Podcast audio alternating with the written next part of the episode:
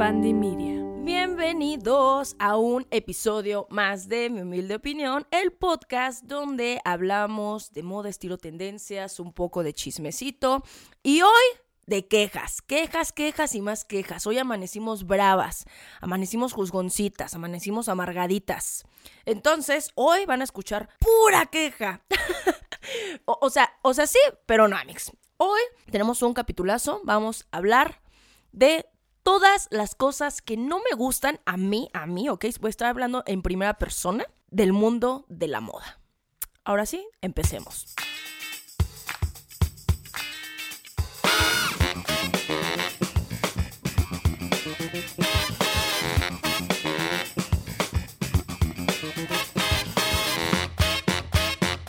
Muy bien, Amix. Vamos a empezar toda la lista que tengo aquí, o sea, son cosas que no tienen, o sea, no es como que una cosa sea mi menos favorita, una cosa eh, sienta más desprecio una por la otra, no, no, no, nada más son el listado, ¿de acuerdo?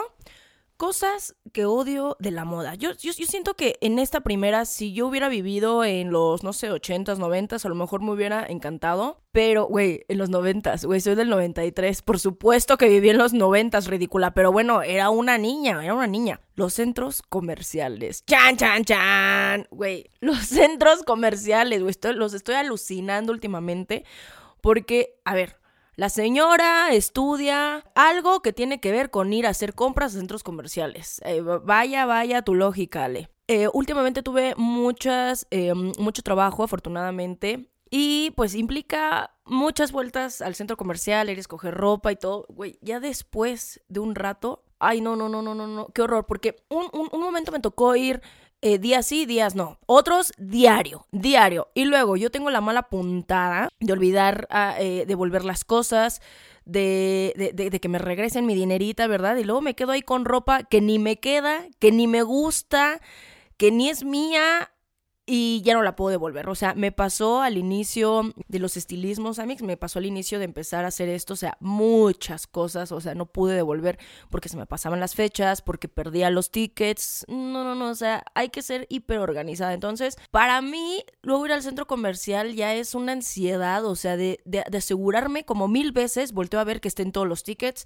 que si ya los guardé, que si me devolvieron mi tarjeta, que, o sea, de verdad, Amix, es para mí un estrés. Y les voy a decir algo, luego en TikTok me, me, se enoja la gente porque, ay, te quejas mucho como para pasártela comprando en tianguis. Mira, estupidita, quien sea que esté escuchando eso, no creo. Ah, sí, sí, sí, claro que mis haters escuchan este el podcast. De hecho, esos son los que más rating dan, así que de todos modos les doy un saludo y les agradezco. no, pero sobre todo a los que aman este podcast. Ustedes hacen este podcast posible. Escúchenlo, compártanlo, repítanlo, si es de ser necesario, por supuesto que sí. Eh, reproduzcanlo en todas este, las redes sociales, en todas las plataformas. Listo, gracias por este anuncio. Ahora sí, vamos a continuar. Entonces me dicen como, ay, te quejas mucho. El otro día hice un video hablando de una tienda que estaba como toda muy amontonada, que todo está, eh, que todo se cae y alguien me pone en mis redes como, ay, tantita vergüenza, tú que te la pasas escarbando en la paca. Y yo, a ver, en la paca ya sabes a lo que vas, sabes que tienes que ir con tiempo, con el chongo, dispuesta a los madrazos, ¿sabes? Que tienes que escarbar, que tienes que buscarle. Ya uno ya sabe a lo que va a la paca. Cuando vas a un centro comercial, a una tienda, no estás esperando que la ropa se te desparrame, no estás esperando que la ropa esté toda amontonada, que no esté acomodada por tallas, porque estás pagando también por esa experiencia, estás pagando por el local. El costo de toda la prenda, o sea, no solamente incluye el costo de producción, sino también la presentación, sino también el lugar. Entonces, Luego también ir al centro comercial y que todo esté hecho un pinche desmadre, güey. Sobre todo en época de rebajas. Pero bueno, uno también ya sabe pues, qué pasa en época de rebajas, ¿no? Yo antes siempre, siempre guardaba mi dinerita y la mayoría de las veces que compraba algo era en las rebajas, ¿no? Ahorita, pues como voy, hago muchas compras, luego hay cosas que me llaman la atención y, y trato de resistirme. También por eso, Amix, no me gustan los centros comerciales porque se cae en tentaciones. Creo creo que afortunadamente tengo un poco más de conciencia, trato de hacer mis compras como más inteligentes, pero güey, como cualquier persona, luego termino cayendo en esas compras estúpidas que uno no necesita, ¿no? En, esas compras compulsivas en las que terminas regresando cosas porque dices, güey, esto ni de pedo me lo voy a poner. Me pasó hace poco con, creo que con un pantalón. Afortunadamente dos días después dije, mira, sabes que esto no, no lo voy a ocupar. Eh, llegué a mi casa, vi de qué manera me lo iba a combinar. Dije como, mm, no, esto no me termina de convencer al 100. Voy y lo devuelvo, ¿no? es, es un estrés, es un estrés de verdad, ¿eh? Es, es, de verdad como, para mí, para mí, yo sé que hay personas que les encanta estar en el centro comercial, que, que es su salida de cada fin de semana, pero para mí, en lo personal, ah, es complicado. Y no sé si esto tiene que ver directamente con el mundo de la moda. Eh, definitivamente, pero pues yo quería quejarme, yo quería quejarme, yo quería contarles de esto y, pues ni modo, ¿no? Pero dentro de lo que pasa en los centros comerciales, otra de las cosas que no me gusta del mundo de la moda es cómo justamente el fast, el fast fashion, el fast fashion eh, hizo que en vez de tener eh, las cuatro temporadas que antes teníamos, ¿no? que era primavera, verano, otoño, invierno pues ahora hay una colección de ropa nueva cada semana. Cállate los ojos, o sea, de verdad es que es demasiado, demasiado. Y luego entrar a las tiendas, toparte siempre con algo diferente o buscar algo en especial. Güey, me acaba de pasar también esa. Me acaba de pasar. Yo vi unos zapatos increíbles. O sea, una cosa increíble, ¿no? Maravillosa este, que se parecían mucho a unos de Marc Jacobs, los Kiki Boots, que son así como de tiras, unas plataformotas enormes. Y eh, bueno, y bueno, yo vi estas botas fantásticas que eran como el dupe perfecto. Y se los juro, o sea, las vi un día y no, no llevaba el suficiente efectivo y no llevaba mi tarjeta eh, para comprarlas ese día. Regreso a la siguiente semana y ya no pinches, estaba en ningún lugar. Las reviso en línea porque las había visto en línea y las quitaron, güey, las desaparecieron. Y yo, Güey, ¿qué, ¿qué, pedo? O sea, no te dan ni siquiera el tiempo, ¿saben? De pensar si te las vas a poner, cómo las vas a combinar, de analizar qué es lo que tienes. Claro, pues ellos qué les importa, ¿no? O sea, aquí lo que quieren es que compres rápido, que compres a lo bestia, ¿no? Pero, güey, yo con el pinche coraje atorado, güey. Con el pinche coraje atorado que ahorita ah, ya estoy sacando. Bueno, las pinches botas no las encontré. Y estoy segura que ya después van a sacar más dupes. Eh, dupes. Ah, la palabra mamadora, güey. Más copias más, más, más imitaciones económicas, ¿no? Hay que decirlo así, aunque a muchos les arda los dupes. Ay, güey. Entonces, esto, amigos. En todas las tiendas hay todas las semanas cosas diferentes. O sea, imagínate la presión que mucha gente, o sea, a mí pues, me vale pito, la verdad. No, yo lo veo y digo como, ay, güey, ya ni la chinga, ¿no? Pero pues bueno, uno continúa con su vida. Pero imagínate esas fashion victims que caen todo el tiempo en esta trampa y en ir cada semana a ver qué hay de nuevo, ¿no? ¿Qué te vas a comprar? ¿Qué, o sea, de verdad es que es un exceso, un, un, un, de verdad, un exceso. Cuando dicen, no es que algún día se va a acabar la ropa, es que la segunda mano se está gentrificando. Güey, qué bueno que se está gentrificando, qué bueno que se está ampliando más, qué bueno que la gente está decidiendo cuidar más sus cosas, darle más vida, regalarla, donarla. O sea, hay cosas en tan buen estado, de verdad. Y yo también pienso, es como, de verdad, de verdad, de verdad necesitamos tanto. Claro, ay, Ale, para ti es fácil decirlo. Si ahora tú tienes un pinche cuarto lleno de ropa, culera. La mayoría de segunda mano. Mi justificación. Mi justificación, güey. Pero, pues, eso me ha dado mejores bases para comprar eh, de manera más inteligente cuando quiero ir a tiendas, ¿saben? Y suelo equivocarme muy pocas veces. De verdad, o sea, suelo elegir cosas que me ven un chingo de veces, que por suerte me perduran, eh, que las lavo y que no se me hacen feas. O sea, vamos, ven, tengo un feedback. Pero, ¿qué feedback van a tener las nuevas generaciones si lo que ya está es lo que es para ellos, ¿saben? Entonces, a mí la verdad es que esta parte en la que no puedas disfrutar ni siquiera de las temporadas o de la ropa, ay no, me parece de verdad eh, espantoso. Y en esta barraigada, una, que, güey, las microtendencias, güey, las microtendencias, no mames. Cuando me certifiqué como Cool Hunter, yo no imaginé de verdad que ya después iba a terminar asqueada, de verdad, luego termino asqueada de observar tanta microtendencia. Les voy a decir algo, la tendencia en este momento, de verdad la más importante es el be yourself. O sea, sé tú mismo. O sea, de verdad, cualquier costo, de verdad, sé tú mismo. Eh, exprésate, o sea, como tú eres, como tú quieres ser a través de tu estilo. O sea, de verdad que no hay una tendencia que digas, no, esto marca una pauta, ¿no? Esto eh, va a cambiar toda una generación. ¿Saben? Ahorita todo es tan rápido, todo es, eh, de verdad, todos los días es un, es un nuevo core diferente. O sea, güey, los core. Barbie core, Cottage core, Vampire core, este Victorian core, güey, de todo, güey, de todo, de todo, de verdad la generación Z se saca una mamada todos los días, de verdad se inventan una nueva moda. No sé por qué razón, o sea, de cosas y de estilos que ya existen. Y lo hacen todo en estética y su estilo de vida. Y, güey, no sé, relájate, relájate. Y también, o sea, no, no, no te quieras ser el creador de cosas que ya existen y que además te pongas a pelear por eso en redes sociales, porque de verdad son cosas que ya existen. ¿no? O sea, estas microtendencias siento que también meten una presión impresionante para poder detectar tu estilo personal, para poder decir, güey, esto creo que me gusta. Creo que más bien puede alimentar la experimentación, y eso sí se me hace interesante, pero puede alimentar mucho la confusión, incluso la personalidad, porque muchas personas basan su, personalidad en estos core, en estas modas. O sea, como ahora, que todo el mundo basó su personalidad en Merlina. Todas. No, güey, es que yo soy Merlina. Güey, cállate, cállate, porque te voy a decir algo, si Merlina estudiara en una escuela aquí de Ciudad de México y alguien llegara con la actitud y con la apariencia de Merlina, güey, bullying.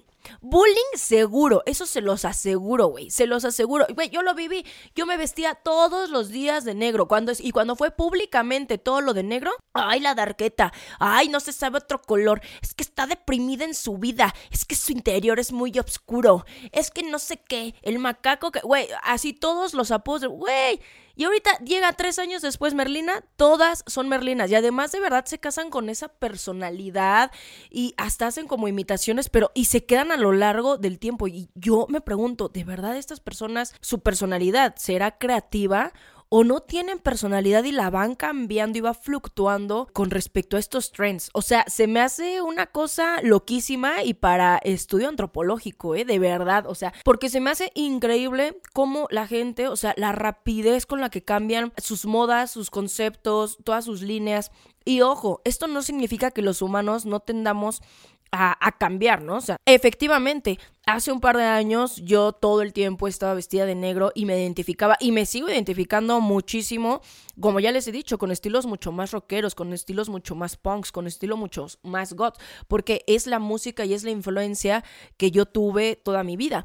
Pero después quise experimentar con colores, pero eso ya después detecté y dije, ok, ¿qué está pasando? Porque claro, eso también te surge como problemas de identidad, de quién soy, de incluso efectivamente qué va a pensar la gente de mí, que a mí se me pasa dos minutos después, ¿no? Pero más que nada es un diálogo conmigo, ¿no? Y dije, ok, hasta que caí en la cuenta que yo soy una persona creativa, puedo ir cambiando muchas ocasiones, pero siempre va con respecto a la creatividad. Pero siento que todo, todo este core y todo esto de querer pertenecer va confundiendo mucho tanto las modas como los estilos, como las personalidades, como lo que vamos consumiendo, como, o sea, siento que se va haciendo ahora sí que un, un, huevo revuelto, o sea, con todo, de verdad. A mí, a mí, la verdad es que esta onda de las microtendencias Creo definitivamente que es una trampa de la industria, o sea, hay niveles como gigantescos aprovechándose de las redes sociales para consumir obviamente mucho más, para comprar mucho más, para poder justamente justificar todas estas colecciones que hay en las tiendas. O sea, si se dan cuenta, todo se va conectando. O sea, empezamos con el centro comercial, pero ya cuando yo me pongo conspiranoica, ya saben, es como, güey, todo tiene una conexión, todo tiene un porqué y por eso se empujan tanto eh, las microtendencias, también por eso alguien saca algo y se empieza, el cottagecore, pum, pum, pum, pum, pum, lo empuja en redes sociales, lo empuja TikTok, lo empuja Instagram, lo empuja Facebook, lo, se va empujando, se va empujando. Después sale que el Barbiecore, empújalo, empújalo, empújalo, empújalo, empújalo, ¿sabes? Entonces dices, no, fíjate que, que a mí me gustaba como que mucho eh, el rosa, pero después vino la merlina, entonces empecé a consumir todo de negro, todo de negro, ¿no? Porque era la moda y es también lo que el algoritmo, pues a mí me beneficia, ¿no? Sobre todo hoy en día que todo el mundo dependemos de las redes sociales. aunque todos digan que no, neta, amigos, quien no está haciendo contenido de su rubro, que no está haciendo contenido eh, de sus locales, de sus empresas, de incluso de ustedes mismos, o sea, está perdiendo una parte importantísima de su currículum, porque les juro que hoy en día ya está en muchas profesiones, es como, nos puedes dar tus redes sociales, o sea, son parte de la identidad digital, son parte del currículum, y si se dan cuenta cómo va funcionando el algoritmo y cómo va empujando todos estos asuntos, pues te das cuenta que al final todo es para vender y para consumir más, para que ahora sí que el cliente consuma y consuma y consuma más y se cree una nueva necesidad de compra. Y muy bien, pasando a redes sociales, ¿no? Que estamos. Aquí, aquí ya sé que me va a decir, ay, no seas pinche hipócrita, Alejandra, no seas si bien que te subes al mame. Sí es cierto, sí es cierto. Yo tengo, un amor-odio, tengo un amor-odio a los trends eh, de moda de las redes sociales. Y pues, les digo, vamos a entrar en hipocresía, ¿no? Yo ya, ya hasta cuando vi dije, ay, Alejandra, te pasaste de ridícula porque bien que hiciste tus pinches videos de outfits para Navidad. O sea, luego, o sea, te subes al tren, lo sabes, te subes al mame, ¿no? Güey, es que, pues, hay que echarle una ayudadita al algoritmo, ¿no? Que el algoritmo nos eche una ayudadita, ¿no? De vez en cuando. Pero lo que me molesta del mundo de la moda es que efectivamente se agarren a un influencer grande y digan, súbete a este tren, aunque no tenga nada que ver con su rubro, no tenga nada que ver con su estilo, y les paguen campañas a personas que no tienen nada que ver. Sí, weana, Sareli H&M. No lo vamos a superar, no lo vamos... Es que le tienes... Sé todas las... es que, es, es que es, es, uno de los ejemplos más cercanos que tengo, es uno de los ejemplos como más frescos que siempre me vienen a la cabeza, ¿no? Es súbete a este mame, no, porque tienes un montón de seguidores. No importa que tu estilo no tenga nada que ver, no importa que ni conozcas a Iris Apfel, no importa nada, tú súbete a este tren. O sea, la gente que se va subiendo a los trenes y cuando, esto no, no, no, no hace mucho. Es que es lo, ay, es que es muy difícil, Amix. Es que es muy difícil. Es que yo estoy platicando como si platicara con mis amigos, ¿ok? O sea, ¿de acuerdo? Puede que no haya ninguna coherencia, puede que no esté teniendo esto un, un, hilaje. Coherente, este es un capítulo eh, dejándome llevar. Yo lo sé, es muy difícil. O sea, la gente puede cambiar, por supuesto que sí. Y eso cambia su personalidad, su estilo. Claro, no vamos a ser las mismas personas que éramos a los 13 años. No vamos a ser las mismas personas que éramos a los 21 años, ¿no? Pero no sé, o sea, creo que cuando estás dando como un mensaje eh, a tantas personas, a tanta gente. O sea, creo que hay ciertos valores, pienso yo, que no se mueven dentro de ti a lo largo de los años, ¿sabes? O sea, como el no robar, como el no mentir, como bla, bla, bla, ¿no? O sea, es cierto que hay ciertos valores que no se deben de perder, ¿no? deja tú que cambie tu personalidad, ¿no? Al menos que de plano, o sea, cambies tu personalidad por tu gemelo malvado, ¿no? Ahí sí, eh, ah, no, no, no, suele pasar suele pasar. Pero en esta parte, o sea, en que todos los trends ya después llegan a un... Por ejemplo, ahora que vi lo de Merlina, no sé, estuvo como chido el trend al principio, pero ya después era de verdad ver tus redes sociales y era uno tras otro, tras otro, tras otro, tras otro, tras otro video. Claro, ¿cómo no te va a generar si muchas personas vivimos detrás eh, de la pantalla. Ay, qué mal se escuchó eso, no, güey, yo no vivo detrás de mi pantalla, pero vamos, sí paso tiempo suficiente analizando los trends en redes sociales, porque número uno, para decidir a cuál me voy a subir. Número dos, para ver qué está haciendo los demás. O sea, es importante ver qué está haciendo los demás para ver cómo, eh, qué, qué, qué tú puedes ofrecer también. ¿No? ¿Qué, ¿Qué, mejorías puedes dar? ¿Qué consejos puedes dar? O sea, por supuesto que yo observo qué están haciendo los demás, ¿no? Desde personas que están en mi rubro como personas que están haciendo cosas radicalmente diferentes de arquitectura, de comida, pero es que todo es inspiración, ¿no? Pero en fin, o sea, imagínate, claro, ¿cómo no va a jugar esto en tu psique? ¿Cómo no va a jugar esto en tu personalidad si lo ves una y otra y otra y otra y otra y otra vez, ¿sabes? O sea, tanto es eh, la exposición que tenemos, ¿no? A estos trends, a estos videos que cómo no va a haber un trastorno ahí ya después, ¿no? Siento que sí debemos de tener como que la mente bien fuerte para adentrarnos al mundo digital. Como yo les digo, y no me voy a cansar de decirlo, estamos bien frescos, estamos en pañales con respecto a lo que la vida digital significa, con respecto a tomar personalidades digitales que, que nos da un personaje, o sea, tal cual, ¿no? O sea, como tantos personajes que tenemos, creo que hay que tener como que la mente eh, muy, muy, muy, muy fuerte, trabajar mucho en nosotros mismos para eh, no dejarnos como caer o embaucar en decir mi personalidad se basa en lo que pasa en las redes sociales y en estos trends. ¿no? O sea, hay personas que solamente eh, basan su personalidad en los trends de TikTok. O sea, son como un personaje en las redes sociales. Y yo he conocido en persona, o sea, hay, eventos que he ido, eh, personas del medio que pues no tienen nada que ver con lo que son en redes, los conoces en persona y son, y para a mí, a mí en lo personal, sí me mueve mucho, porque yo no podría ser dos personas diferentes. O sea, no sé, no sé, no sé cómo lo lograría. Pero bueno, como les digo, yo creo que esto ya depende de cada quien. A veces, efectivamente, como los haters. Los haters tienen un chingo de valor detrás de las redes sociales, ¿están de acuerdo? Esos güeyes, este, esas viejas, lo que sea, tienen mucho valor, se vuelven muy valientes en las redes, te dicen hasta lo que no, pero en persona, pues, no sé, güey, nunca pasa nada. Muy bien, cosa no sé qué número que no me gusta del mundo de la moda, güey. Que haya mayormente diseñadores hombres que diseñadoras mujeres. Uy, uy, uy. Uy, uy, uy.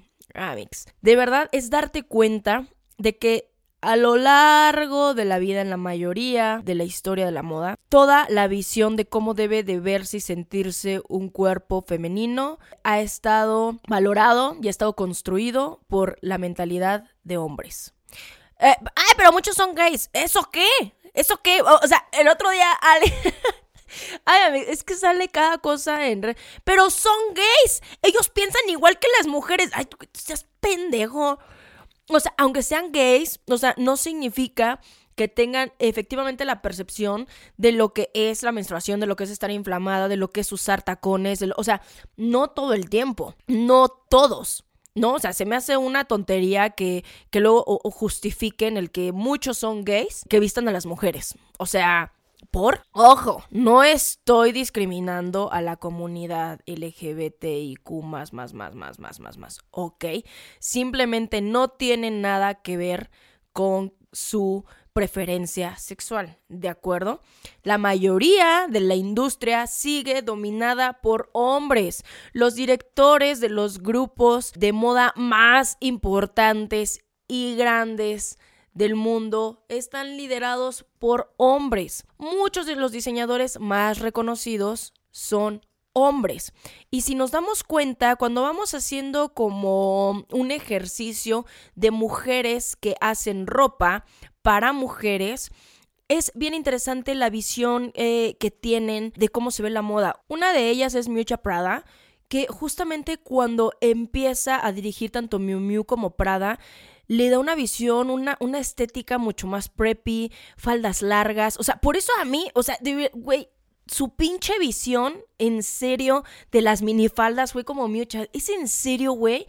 Todo lo que has entregado. Y no significa, claro, va a ser una estética que va a perdurar con el tiempo y va a pasar a los libros de historia de la moda, por supuesto, claro que sí.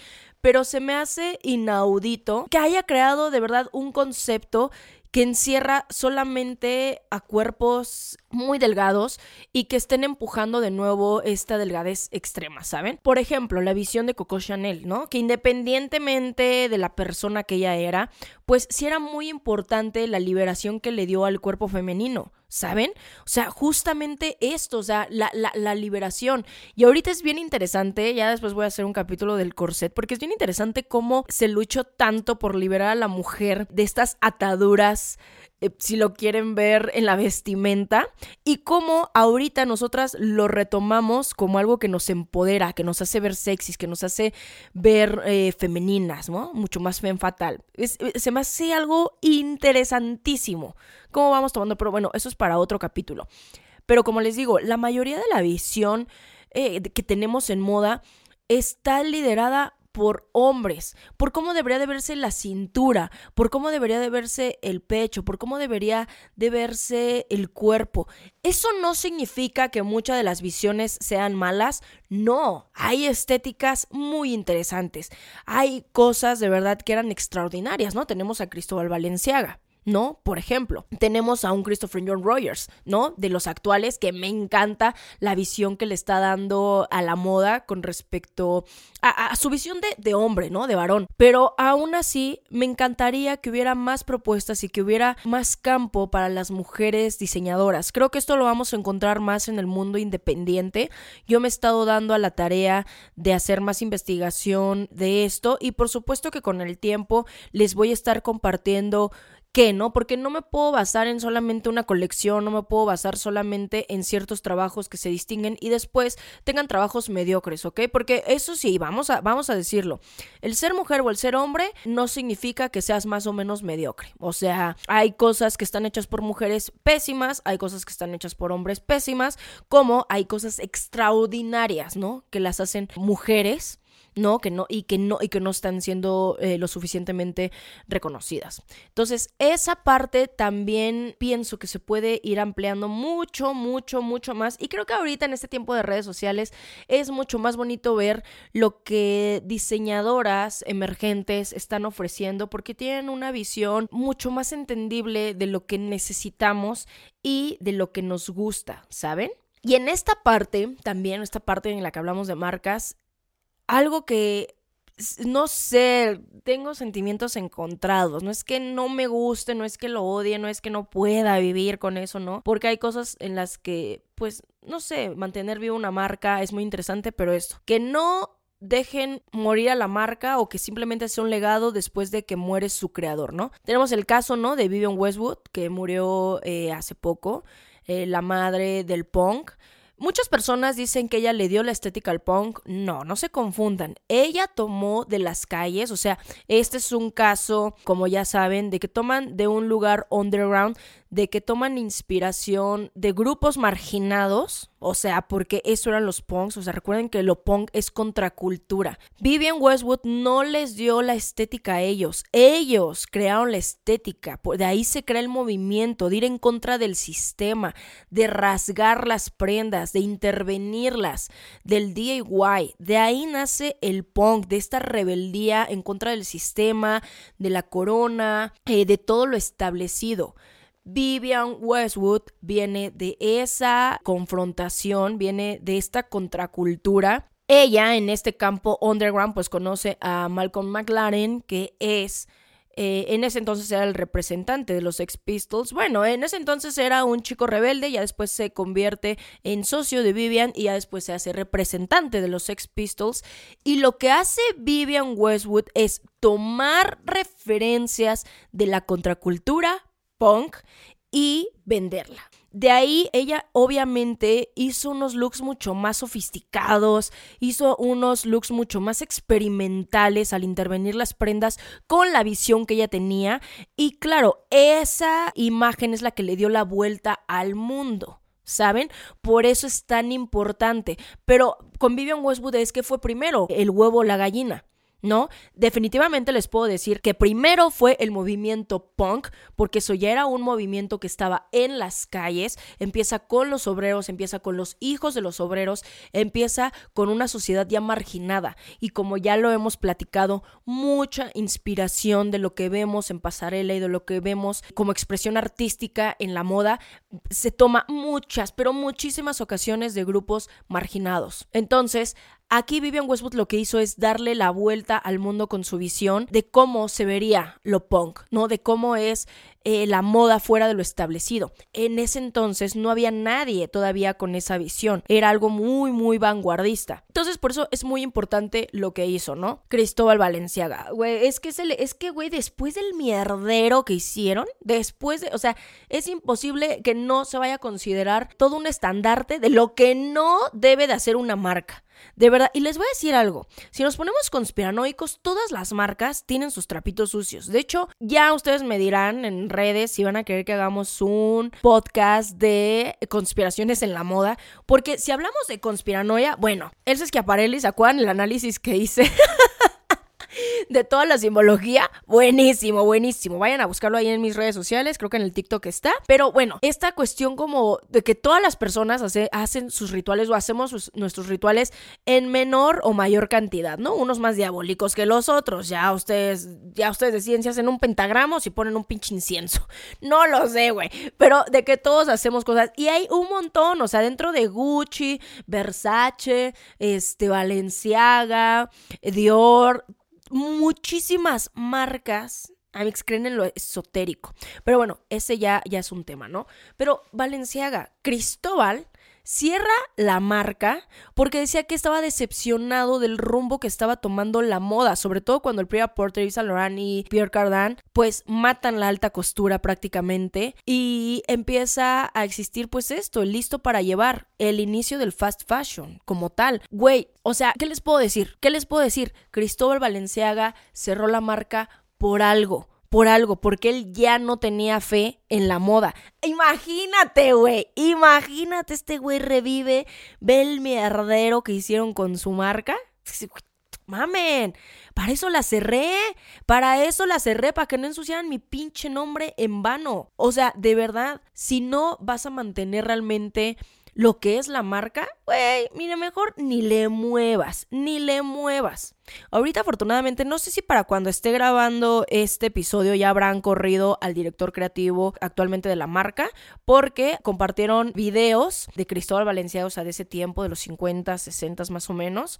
Lo pusieron solamente como única publicación y dejaron de seguir a Denma Basalia. Cállate los ojos, no sé si para cuando este podcast esté al aire ya habrán anunciado un nuevo director, ya habrá surgido algo. A mí sí me da la curiosidad de ver qué va a pasar. Pero Dios, es que cada quien, nadie va a llevar la marca como la lleva eh, su creador. Nadie, nadie va a tener la capacidad y no la pueden dejar ni como legado. O sea, ¿saben? Tenemos ahí, ya les había contado, o sea, el caso de, por ejemplo, Alexander McQueen. Nunca han podido renovar la marca de una manera en la que se vean esas extraordinarias pasarelas. En las, y, a lo mejor dirían, pues es que no, porque no había una mente tan trastornada, ¿no? Una mente tan deprimida, una... Y ojo, no estoy diciendo que un trastorno mental y que una depresión y que todo sea algo para satanizar, ¿eh? A veces de ahí nacen los impulsos más poéticos en el arte. ¿Están de acuerdo? Y la moda, todo lo que hizo Alexander McQueen era una absoluta representación teatral, artística y dramática de lo que guardaba su mente, su mente creativa y su mente triste, su, mente melancólica. Así yo lo veo. Ay, güey, cada vez que hablo de Alexander McQueen, ay, no sé, no sé, como que me invade el, el espíritu poético. Ay, de verdad, es que yo lo amo. De verdad, Mix, de verdad, yo, yo, yo yo sueño, ya lo saben, con tener algo de la marca, algún día. Algo, no, no sé si actual o algo, algo, algo vintage, algo, algo de, que haya firmado Alexander. Está difícil, está difícil, pero algún día se logrará. Aquí lo digo en voz alta, algún día se va a lograr. Pero bueno, hemos visto cómo la marca se quedó con un gran legado, afortunadamente se quedó con un gran nombre, pero ya no se quedó en ese campo creativo, ¿no? He visto que, por ejemplo, Dolce Gabbana han dicho que cuando ellos mueran, la marca muere con ellos. O sea, que no van a dejar nada, que van a dejar en su testamento. Güey, mira, número uno de ellos se me hace inteligente porque de todos modos son unos tarados que han llevado súper mal la marca, güey. O sea, se han, se han, se han comportado como unos verdaderos bastardos. O sea, entre gordófobos, entre racistas, entre xenófobos, entre machistas, o sea, entre todo lo peorcito, de verdad, en todo lo peorcito que puede ser una persona como escoria, ellos lo tienen, pues dices, güey, ¿quién pinches va a querer llevar tu marca, güey? Si está, o sea, si ustedes mismos, o sea, le hicieron el cagadero, o sea, que nadie más le iba a hacer. Aparte es como, güey, cálmate, cálmate. ¿Tienen cosas interesantes? Sí. Si hubieran llevado la marca de una mejor manera, yo creo que Dolce Gabbana pudieron haber sido una marca de verdad más interesante porque han sacado colecciones, las últimas colecciones han estado de verdad bien padres, esa estética barroca italiana que tienen es de verdad maravillosa, tienen cosas increíbles, o sea, eso eso no no se puede negar, o sea, lo que se ve no se juzga. Pero siento que si hubieran podido llevar mejor la marca, mejor sus comentarios, hubiera hecho algo diferente. Y aquí efectivamente estamos viendo cómo el hasta fama y échate a dormir o el no hay mala publicidad. Nos damos cuenta que sí hay mala publicidad. Y lo estamos viendo con el caso Valenciaga, con el caso Dolce Gabbana. Entonces, yo me pregunto, ¿no? ¿Qué momento se debe dejar morir la marca? Porque a veces pasan años. La marca sufre. Tenemos Chanel la marca estaba en pique, ya la iban a, sacar del mercado, ya se iba a dar en bancarrota, hasta que hicieron el ágil movimiento de contratar a, Carl, a Karl Lagerfeld. Y muere. Karl Lagerfeld. ¿Y qué pasa? Se está yendo al caño, se está yendo al caño. O sea, aunque la directora creativa era la mano derecha de Karl, la verdad es que no, no, tiene visión, no tiene, no tiene esa creatividad, no tiene eso, eso que puede hacer. Y esto justamente lo que hablamos, ¿no? De influencers, que les pagan, les pagan, les pagan, les siguen mandando cosas para seguir promocionando a la marca y no hay criterio, ¿saben? No hay criterio, no hay una de decir, güey, la marca no es lo que era antes, no está chingona, los diseños no están padres hay una chica mexicana que me gusta, no voy a decir su nombre, no voy a decir su nombre porque me la he topado en eventos y no quiero problemas. Oigan, todos, Ale, te da culo, te da culo. Pues, no, no es que me da culo, pero no quiero, no quiero tener problemas, no quiero tener, o sea... El, aquí el productor dice, pero sí, pues sí, pues sí te acuerdo. Es que no quiero tener problemas. Uno nunca sabe con quién va a trabajar o con quién se va a ver la cara, güey. Entonces, este, pero bueno, se pone lo de Chanel, le mandan la ropa de Chanel, güey. Está fea, güey.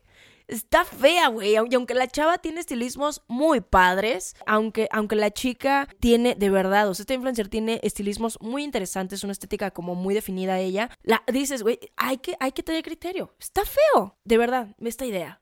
Pero bueno. Y hablando de cosas de, güey, eh, hay, que, hay que tener criterio, hay que tener, güey. Margot Robbie. Es un ejemplazo. Como ya les había dicho, los estilismos que le hacen a la pobre Margot Robbie de verdad, son súper criticados, son malísimos. Es que en el mundo no se puede tener todo. Ya es bella, ofensivamente hermosa, como para que además sea un icono de moda. O sea, no se puede tanto en la vida, ¿saben? Y Diosito, oye, Oye, ya, güey. Ya, ya te hice rica, ya te hice famosa, ya te hice bella. Ya, párale, ¿quieres todo? Diosito, quieren todo, güey. y Diosito, de castigo a ti, Margot Robbie, te voy a hacer embajadora de Chanel. ¡No! No, güey, ese fue el castigo de Margot Robbie. Pero, bueno, aquí tenemos, güey, Chanel está maldita, ¿eh? Chanel, otro caso, otro caso de alguien que es muy bella, no, no ofensivamente bella como Margot, pero es muy delgada, es muy bella y es muy alta, Kristen Stewart. Güey, no le atina ni a una ni a una la pobre Kristen Stewart. De verdad, look tras look tras look, de verdad, eh, de verdad, no tiene buen gusto. ¿Y por qué les digo? Aunque tengan fashion stylist, o sea, la decisión que se toma al final es de ambos. Cada vez que yo visto a alguien, yo le doy propuesta, le doy el porqué, le doy mi opinión, pero ellos al final, y es como les dije, tu trabajo al final es escuchar mis consejos profesionales, pero tomar la decisión tú, porque tú te tienes que sentir cómodo o cómoda con lo que te estás poniendo, ¿de acuerdo? Y Kristen Stewart, perdón, pero ay, no sé cómo toma las decisiones de vestuario, ¿no? Tiene una guía, tiene una fashion stylist, la fashion stylist también, ¿qué le pasa? Pero ella es delgada, ella es alta, ella es muy bella y de todos modos no tiene un buen estilo. No, vamos a reconocerlo. Vamos a reconocerlo. Y por ejemplo, tenemos a tenemos a personas como Lizo, ¿no? La cantante, que ella es una talla plus, ella es una talla, eh, creo que ella ha dicho que es un 5XL, eh, o sea, bastante. Güey, se viste fantástico, no tiene miedo a probar, se viste muy bien, tiene cosas como todos, no tiene cosas que dices, Uf, no, o sea, te pasaste de experimental, pero a mí se le pasa como cosas que realmente se le ven magníficas, se le ven increíbles. Y claro que obviamente eh, voy a hablar de esto con imágenes en las redes sociales, o sea, para que comparemos cómo no tiene nada que ver. Ojo, no vamos a comparar cuerpos, vamos a ver cómo el estilo en cualquier cuerpo está presente, si tienes personalidad, si sabes escoger. ¿no? Esta idea de que solo las delgadas se ven bien por el simple hecho de ser delgadas, de verdad es una tontería y es un pensamiento muy tóxico. Como también es que a ti te va muy bien ese color porque eres blanca. Güey, ya, ya paremos, de verdad, estamos tan casados con esta idea eurocentrista, en serio, de que solamente eh, los de piel blanca, los de ojos claros, los altos y delgados, son bellos. No, por eso es muy importante efectivamente lo que personajes como Tenoch Huerta están haciendo y están dando. El cuate es muy atractivo, a mí me parece muy atractivo, ojo, no es guapetón, no es... Se me hace muy atractivo porque además tiene una personalidad que va muy bien con su físico, que va muy bien con el tipo de persona que se ve que es y que personas que han convivido cerca y que conozco dicen que es, ¿no? Y que tiene esta aura como muy especial. Entonces, eso, creo que pues justamente la vestimenta tiene que hablar de nuestra personalidad y lo voy a seguir diciendo y se los voy a demostrar, no tiene nada que ver con el peso, no tiene nada que ver. Entonces, sí es muy fuerte justamente lo que ahorita están haciendo las redes sociales porque nos están volviendo a vender la idea de que la delgadez extrema es lo bello y están reduciendo tallas en tiendas. Ya, culeros, ya los vi, ya los vi, pendejos, porque casualmente yo era una talla chica este, hace un par de meses y fui a probarme pantalones esta semana a talla grande. Oye, ahora, ahora yo soy talla grande con una cintura humildemente de entre 68 a 72 centímetros cuando estoy inflamada. No, porque pues, hasta eso cambia, cambia el cuerpo, cambia el cuerpo, ¿no? Cada mes. 68 centímetros de cintura. Eso les puede parecer grande. Güey, claro, o cómo las chicas XL, cómo las chicas no se van a sentir mal si las tiendas y si la industria está empujando a esto. Por eso efectivamente es molesto que hagan campañas como la de Prada con la pinche minifalda en la que todas las influencers a las que vi eran extremadamente delgadas y de un abdomen plano que ahí no cabe ni un pinche pedito de frijol. De verdad no cabe ni un pedito en esos abdómenes. En serio. Y, como les dije, ¿no? Ahí ponen ahí su única foto de una chica como gordita, a la que además le estaban tapando el pezón y le estaban tapando las nalgas, porque no, ni siquiera su pinche falda era capaz de taparle las nalgas. Güey, esto nada más fue una campaña pro delgadez, porque en la vida real la mayoría de las influencers lo usaban con gabardina larga porque sabían que se les estaba viendo el trasero, sabían que se les estaba viendo, se lo ponían con una camisa debajo, o sea, veían la manera de truquearse como esta parte y el empuje del Y2K y el empuje de... Ojo, y es que no significa que mostrar el abdomen no esté chido. Si lo tienes, güey, qué padre. A mí, claro, me encantaría tener un abdomen plano y presumirlo, por supuesto. Si lo tuviera, claro que lo haría. Pero se empuja una y otra y otra y otra vez, de verdad, a que la delgadez es lo máximo. Y por eso tantas personas de verdad en las redes sociales se hacen famosas por aventarse tres pinches pasos pedorritos con una canción de moda y nada más por ser delgados y bellos se hacen famosísimos. Como si estas características de verdad fueran lo máximo. Hay personas bellas y delgadas que son una mierda de persona, güey. Que no te dan ganas de estar con esas personas. Entonces, también dejemos de darle tanto valor al peso, tanto valor a la belleza. ¿Saben? A la, a la belleza como nos la han pintado, a la belleza como la hemos conocido. De, paremos de darle tanto valor a esas cosas eh, superfluas, porque justamente no sabemos qué hay detrás de esa belleza, no sabemos qué hay detrás de esa delgadez, ¿no? Y nos quedamos apantallados por una vida virtual, por un personaje virtual que nos hace preguntarnos si nosotros valemos lo mismo, por likes, por vistas, por comentarios. Y esto es lo que nos está dando de nuevo la industria. No, no aplaudamos nada más eh, la delgadez por, por, por la delgadez. No digamos en redes sociales, ay, qué bien te ves, bajaste de peso. A lo mejor tuve ansiedad, a lo mejor llevo una diarrea de un mes, a lo mejor estoy enferma, a lo mejor lo que sea. Siempre adjudican la salud con la delgadez y en la moda, ay, se te ve más padre porque eres delgada quítense esas telarañas de la cabeza. El estilo no tiene nada que ver ni con la edad, ni con el peso, ni con el género, ni con el color de piel, ni de dónde vengas, ni de dónde vas, ni con el dinero. No tiene absolutamente nada que ver y no voy a cansar de repetirlo y de confirmárselos una y otra y otra y otra vez en todas las plataformas que yo pueda hasta que la gente se arte de mí. Y modo. Pero bueno, Amix, yo ya despepité. Este, no es necesario hacer un capítulo de dos horas quejándonos, ¿verdad? Ya mucho tuvimos. Entonces, por el día de hoy yo me voy a despedir. Les voy a dejar una cajita de las cosas que a ustedes les molesta de la industria de la moda para que podamos platicar, para que podamos chismear un poco en redes y agradecerles que nos están escuchando una vez más. Por favor, compartan, escúchenlo, queremos crecer, ustedes me ayudan demasiado cuando apoyan cualquiera de estos proyectos. Así que ahí nos vemos, amigos. Que tengan una excelente semana, se me cuidan y nos escuchamos en un próximo capítulo. Bye. Mi humilde opinión es producido y conducido por mí, Ale con producción ejecutiva de Mariana Solís y Quintero. Diseño de portada por Pablo Sebastián y música de Ernesto López. Esto es un podcast de Bandy Media.